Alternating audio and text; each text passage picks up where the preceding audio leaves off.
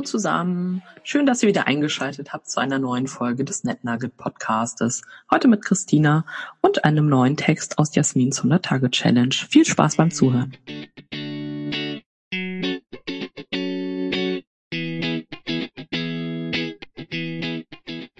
Das Soziale ist dem Digitalen inhärent.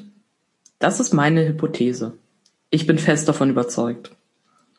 Heute hatte ich dazu im Zug ein sehr interessantes Gespräch mit Marc, Digital Manager seines Zeichens, darüber von welcher Seite Digitalisierung betrachtet wird und von welcher Seite es betrachtet werden sollte, wenn man Menschen in Entwicklungsprozesse mitnehmen will. Und wie ich es ja schon vor einigen Tagen hier beschrieb, können neue Methoden und Technologien der Partizipation nur Akzeptanz finden, wenn die Frage gestellt wird, welche soziale Herausforderung soll Digitalisierung lösen? Meistens wird aber gefragt, welche Prozesse können wir digitalisieren, um effektiver und effizienter zu werden? Effektivität und Effizienz sind aber keine für sich stehenden Werte. Damit spüren potenzielle AnwenderInnen, dass selbst sie nur das Medium im Rahmen einer Kette einer Mensch-Maschine-Interaktion eingeordnet werden. Und selbst wenn das nicht sehr bewusst wahrgenommen wird, dann reicht für eine aktive oder passive Blockierung nun mal das dumpfe Gefühl von entmenschlicht werden aus. Kann ich nur zu gut verstehen. Das ist aus meiner Perspektive auch eher kein manifester Generationskonflikt, wenn es um Mensch-Maschine-Interaktion geht. Mensch-Maschine-Interaktion ist nicht immer einfach auszuhalten. Denn selbst wenn ich den großartigen Kaffeeautomaten meiner Freundin zu Hause bediene, dann muss auch ich als technikaffiner Mensch mich ständig neu orientieren.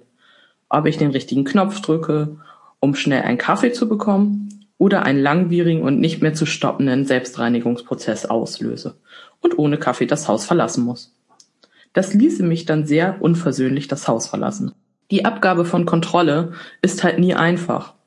Das Thema ist da oft weniger die Zugehörigkeit zu einer Generation, einem Geschlecht oder einem sozialen Herkunftsfeld. Die Abgabe an Kontrolle an einen anderen präsenten Menschen, einen Schwarm Unbekannter im Internet, an eine Maschine oder an einen Algorithmus und das Erleben von Ohnmacht vermeidet doch jeder selbstbewusste Mensch und auch mündige BürgerInnen gerne. Alles andere wäre auch absurd. Ich persönlich nutze ein neues Tool, wenn ich bemerke, es ermöglicht mir ein Verhalten in erweiterter Form zu erleben, das ich sowieso schon an den Tag lege. Es geht nicht nur mir um die Qualitätssteigerung von Erlebnissen, also direkt spürbare Lebensqualität bitte. Auch für mich kleines oder großes Rädchen. Ansonsten bin ich lieber ein kleines, fieses Sandkörtchen im Getriebe. Kann ich auch. Und Erlebnisse sind nun mal sinnlich wahrzunehmen. Ohne Sinne würde das Ganze hier überhaupt keinen Sinn machen. Möglicherweise mehr Zeit für einen Tee mit einer Kollegin um strategisch zu arbeiten und nicht mehr operativ Daten einzuhacken und Algorithmen zu füttern. Ich kann mich weiterbilden und erfahre neue Informationen, lerne neue Orte kennen und erweitere mein Netzwerk.